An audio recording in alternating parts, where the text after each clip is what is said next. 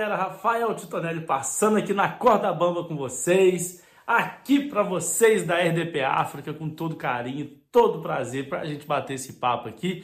E hoje vim aqui para falar mais uma vez do meu tio, meu tio Manel, meu tio Manel é um ícone, né? Um, um, cara muito importante na minha vida, de, depois de tudo que a gente já viveu e transformamos em histórias. Então hoje eu estou aqui para contar uma dessas histórias. Uma vez, meu tio, a gente saiu saímos e está num, numa festa, né, numa discoteca. E meu tio é muito brincalhão também, e ele é um galanteador, ele é metido a, a conquistador. E aí tinha uma menina linda, linda, olhando pro meu tio. E eu conheci a menina, falei assim, meu tio, falei com ele, ô Manel, ó, essa menina aí, o negócio dela é dinheiro. Ela vive do, do próprio corpo, se é que vocês me entendem. Aí ele falou assim, é mesmo, mulher? Eu falei, é, é isso mesmo. Aí ele foi lá puxar papo com a menina. Chegou pra menina e falou com ela assim: Olha, gostei muito de você, eu vi que você estava me olhando, eu acho que você também gostou, eu queria sair com você pra gente se conhecer melhor. Ela falou assim: pode, podemos sair, pode marcar. Mas assim, é, eu cobro, não, não sai de graça, tá? Tudo tem seu preço. Aí ele falou com ela: E quanto que é pra gente sair? E aí é, ela falou o preço em real, vou falar aqui em euros para você entender. Ela falou tipo assim, ah, é mais ou menos uns 200 euros. Ele falou assim, 200 euros? Ela é, 200 euros. Para você, porque eu gostei de você, te achei bonitinho. Aí ele falou assim, ó, 200 euros eu não tenho. O que eu tenho aqui é 30 reais, que era tipo 12 euros. E eu tenho aqui 12 euros e, e meu telemóvel. É, que telemóvel que você tem? Ele falou assim, ó, tem aqui um iPhone 13 Pro Max, novo, comprei ontem. Mostrou aquela belezura né, de telemóvel. Ela falou assim, ó, pode ser, se ele entrar no jogo, no, no nosso trato, é, não, te dou o telemóvel e os 12 euros. E aí foi, assim foi, foram pro quarto, né? No caso, no quarto do meu tio, meu tio levou a menina para casa. Aí foram pro quarto. No final ela pediu, né, se ele levava ela embora, dava uma boleia para ela. Aí pararam na frente do apartamento dela, ele agradeceu, deu os 12 euros para ela e falou: obrigado, um beijo, e a gente se fala. Ela falou assim: pois é, mas e o telemóvel? Ele, ah, anota aí 963 557 140. Ele é terrível, Manel, terrível. E é por isso que anda na corda bamba. Bom, eu sou Rafael de Tonelli, espero que vocês tenham gostado. Um beijo para vocês, até semana que vem. Valeu! Cá estamos nós de novo para mais uma nova aventura daquele meu amigo. Vocês se lembram?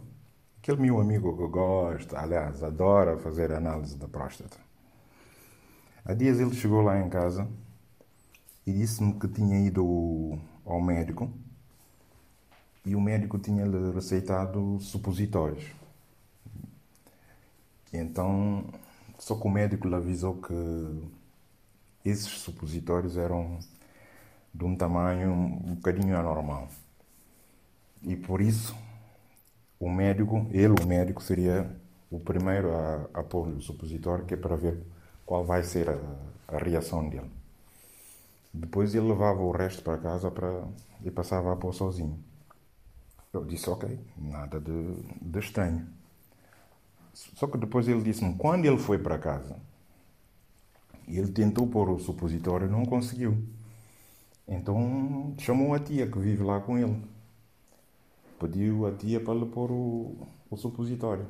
Pôs-se de gatas e a tia meteu-lhe o, o supositório. Eu disse, sim, mas até agora não estou a ver nada de estranho nessa história. Ele disse, calma. Só que quando a tia estava a pôr o supositório, a tia colocou uma das mãos no ombro dele e com a outra mão meteu o supositório. E ele disse, foi aí, nesse instante, que ele deu, deu-se conta que quando ele estava no médico, e quando o médico estava a colocar o supositório, o médico tinha as duas mãos no ombro dele. Eu disse: é pá, espera aí. Espera aí, espera aí, isso é grave. Isso é extremamente grave. Temos que ir à polícia dar participação. Isso é muito grave. Eu disse: tens a certeza? Ele disse: uh, Tenho, tenho, tenho a certeza. Eu disse: Então temos que ir à polícia. Isso não pode ficar assim. Aí ele disse-me: Sim, sabes, eu tenho a certeza, mas não tenho a certeza absoluta. O melhor, eu acho que o melhor era, era eu voltar aí ao médico para procurar ter a certeza se realmente foi o que aconteceu. Porque isto de estar a ir à polícia, dar cabo da carreira de uma pessoa, é complicado. É muito complicado e eu não quero estar a entrar a estragar a vida profissional de alguém sem ter a certeza absoluta. Eu acho que o melhor é mesmo voltar lá de novo. Eu disse, ok, nesse caso eu vou te acompanhar. Lá fomos ao médico de novo. Quando, quando lá chegamos, eu fiquei na sala de espera e ele entrou. 20 minutos depois, ele saiu do consultório. Eu disse e então? E agora? Ele disse, não, agora tenho a certeza absoluta. Eu disse, ah é? Ele disse, sim, tenho a certeza absoluta. Ele disse, ok, então vamos sair daqui imediatamente para, a esquadra da polícia. Ele disse, não, espera aí. Eu disse, não, espera aí, por quê? Disse, não, esse, esse, esse, esse médico merece ir para a polícia, tem que ser preso, é um sacana. E ele, sim, é um sacana, mas eu acho que eu estou apaixonado por ele. Yeah. Ah.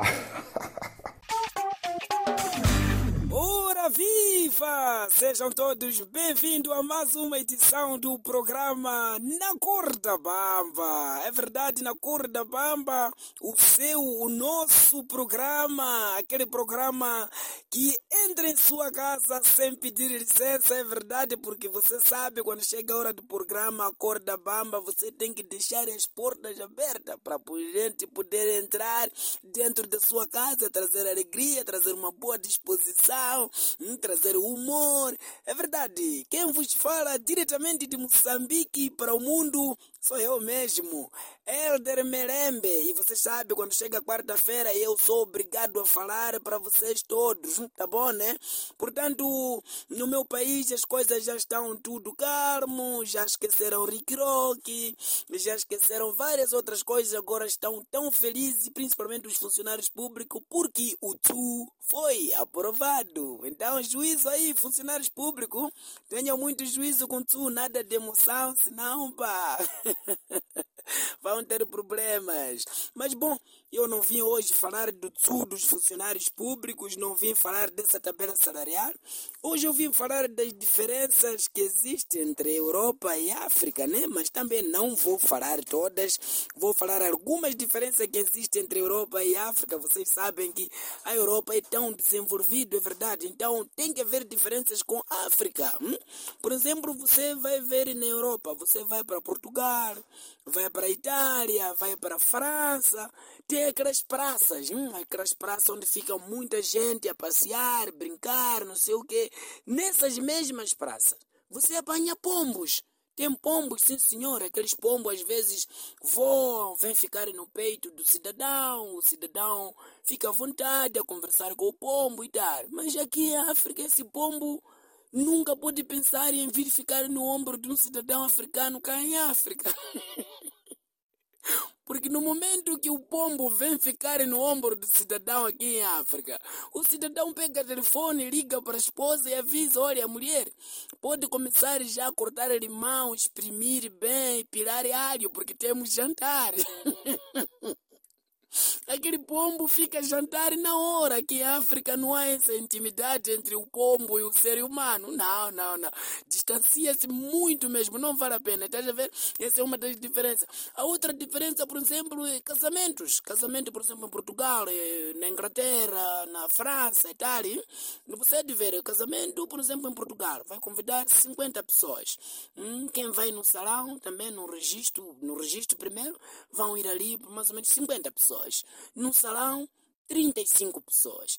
Presentes oferecidos, 68 presentes. Está a ver essa diferença? Quer dizer, há mais presente do que número de convidados. Agora, aqui em África já é complicado.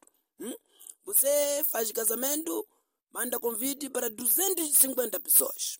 A perceber 250 pessoas para casamento. Quantas pessoas vão, no, por exemplo, no registro? 20 pessoas só que vão até o registro. 20 pessoas. Na hora da festa no salão, 532 pessoas. Depois, quando os noivos vão fazer as contas no final do dia para ver o presente que foram oferecidos, dois presentes. Quer dizer, dos 500 que foram lá, só foram dados dois presentes. Fazem as contas bem para ver o, os gastos dar a vir só 100 facas desaparecidas, 200 tigelinhas de sopas foram embora, copos ainda estamos a contar e até hoje, porque não se sabe quantos é que desapareceram. E o irmão do noivo lutou com um dos convidados por causa de um pedaço de frango. África, quando é que vamos desenvolver e ficar igual à Europa? Olá, senhoras e senhores, daqui fala para vocês o humorista Wazemba de Angola. Para todos os ouvintes do Na Corda Bamba, sejam todos bem-vindos. É sempre um prazer falar para todos vocês, vos tirar da vossa zona de conforto, porque talvez nesse exato momento alguém tenha a ideia de cometer um, um suicídio, mas hoje, por ouvir o Na Corda Bamba, já tem a paz de espírito, porque rir faz bem à saúde e ouvir o Na Corda Bamba é tipo te adiantar mais anos de vida. Hoje, não é? Nós, como humorista, temos sempre um tema para dar, não é? Às vezes só falamos, mas hoje acordei, na verdade, para vos falar de um tema muito pertinente. Não é algo que todo ser humano espera ouvir, não é? Quando digo ser humano, homens e mulheres. E por vezes são temas que as pessoas, não é? Quando ouçam, conseguem perceber que não, a minha vida vai mudar de agora em diante. Não é um tema que, na verdade, vai identificar algumas pessoas, não é? É um tema que, por sinal, alguns já viveram isso, não é? E por experiência própria. Eu, por exemplo, tô, vou vos falar por experiência própria, não é? Então, é um tema de que quando você percebe que o que o cara está a falar tem a ver com a minha vida, você deve se alegrar, não é? Ou então se entristecer. Pronto, na verdade, eu vou falar de um tema que fechou com o meu subconsciente. Um tema que, quando eu deduzi que vivi o momento, é eu me senti desumano, ao mesmo tempo me senti humano, não é? Pronto. É, sofri corno. Sim, sim, esse é o tema de hoje. Eu, Azemba, admito que agora sou corno, não é? Eu agora só quero dizer que você que talvez já passou nessa, nessa instância, não se sinta mal, porque também eu passei, somos mais, sou um dos mais daqueles que passaram num, nesse processo de corno, mas na verdade eu percebi que corno não dói, não é? Corno não dói. Corno, na verdade, é uma experiência de vida para você perceber até que nível teu subconsciente é forte, até que nível teu coração é forte para suportar essa maldade satânica, não é? Porque se na verdade você é um dos meus colegas, eu quero te dizer que não estás sozinho nesse jogo, sou mais um, não é? E não sei se você já sentiu o que eu estou a sentir, mas na verdade não estou a sentir nada, porque é, tudo que eu sentia foi por, por ar, não é? Foi por um oxigênio desconhecido, porque o pior, o pior momento não é quando você percebe que é corno, a primeira coisa que vem na tua cabeça é uma pergunta: por que eu? Não, essa é uma pergunta que somente Deus ou talvez o diabo pode te responder. Então, não vou viver a me questionar porque eu, porque eu. Pronto, já estou a assumir que sou corno. Isso não, não, não me tirou nada na vida, sou mais um. Sou corno, não é? Pronto, sou corno, sou corno. Eu admito que sou corno. Mas a vida avança. Por que tirar a vida? Não, não vou tirar a minha vida. Quem sabe que Deus destinou eu ser um corno especial. Então vou ser um corno especial. O que eu devo fazer é prosseguir a vida, não é? Mas o que mais está me doer aqui é porque a OMA decretou que eu tenho que dar todos os meses do meu salário que vem da RTP, tenho que tirar 50% para dar na minha mulher, ou seja, ex-mulher. Aí que me dói as vantagens que as mulheres têm, mesmo traindo, ainda têm salário. Pronto, há coisas que às vezes é melhor mesmo você se controlar porque acabas por chorar. Então, como meu mundo é mundo de risada e não é para fazer chorar as pessoas, pronto, estou forte. Mas a mamãe da Oma tem que ver isso. Quando a mulher trai a separação, aliás, na separação já ninguém pode ganhar salário. Porque eu já não, o salário já é meu, vem da RTP. Agora, tirar mais 50% para dar na pessoa que me traiu. Hum. Só Deus pode explicar isso. Passei! É, mari pessoal, tudo direto? Daqui quem vos fala sou eu, Lidi Cabo Verde. Alcibiades Horta. Como é que vocês estão? tudo direito. Eu aqui estou fichola, quer dizer, fichola não, estou mais ou menos, porque isto está complicado cá em Cabo Verde, pessoal. Eu não sei lá no vosso país como está, mas cá em Cabo Verde está complicado. Isto da crise, olha, começou desde o tempo que a Rússia mandou a primeira boca lá na Ucrânia. Nem sequer ainda tinha previsão de guerra. Ah, a galinha cá em Cabo Verde crê, houve notícia, porque logo depois da Rússia mandar a primeira boca lá na Ucrânia, o ovo ficou mais escasso. Olha, o ovo subiu já para 20 escudos. Cada ovo que estava a 10 escudos. Epá, eu não, não percebo. No outro dia fui lá no supermercado comprar um saco, pessoal, um saco de batata pré-frita. Olha, saiu-me quase 5 euros. Olha, eu paguei por vergonha, mas quando saí na rua fui ver qual era a marca da batata. Era que Gucci ou Louis Vuitton? Isto não é batata, isto é maltrata as pessoas. Isto não pode ser. E cá em Cabo Verde, pronto, esta crise está só a piorar. Agora está na nova onda de quê? De mão de obra fugir do país para trabalhar fora. Agora, as empresas lá em Portugal estão a contratar cá em Cabo Verde, o que é bom. Aliás, não sei. Porque, sinceramente, nós cá em Cabo Verde somos poucos, somos 500 mil.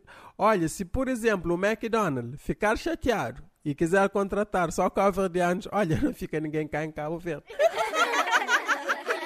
Aconteceu quase isso, pessoal. Estava a contratar condutores para ir trabalhar lá em Portugal. Agora, olhem lá. Naquele dia da entrevista, pessoal, nada funcionava cá em Cabo Verde. Até corrente elétrica já não passava porque não havia condutor elétrico. Esta piada é velha, mas pronto, eu gosto muito. E agora estão todos a reclamar porque a dizer que isto é falta de ética dos condutores que querem sair de Cabo Verde para trabalhar fora.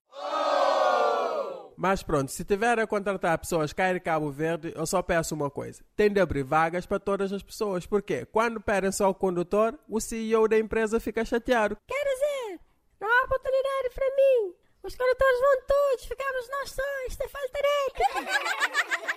Eu não sei, mas é complicado. No outro dia estava a ver uma entrevista que perguntaram ao cidadão como é que ele achava que Cabo Verde ia sair da crise. Ele até respondeu: Olha, Cabo Verde, para sair desta crise, a única saída é, é pelo aeroporto. É pelo aeroporto. Mas pronto, pessoal, isto está muito complicado. Eu sei que não é só em Cabo Verde, olha, inflação, taxa de juros. Eu, taxa de juros, nem me preocupo muito, porque eu sempre juro que pago e nunca pago. Bom, pessoal, eu vou ficar por aqui. Olha, não saiam todos, porque senão eu vou ficar cá em Cabo Verde sozinho, porque também eu daqui não saio. E daqui ninguém me tira. Bom, pessoal, fiquem bem. Um abraço!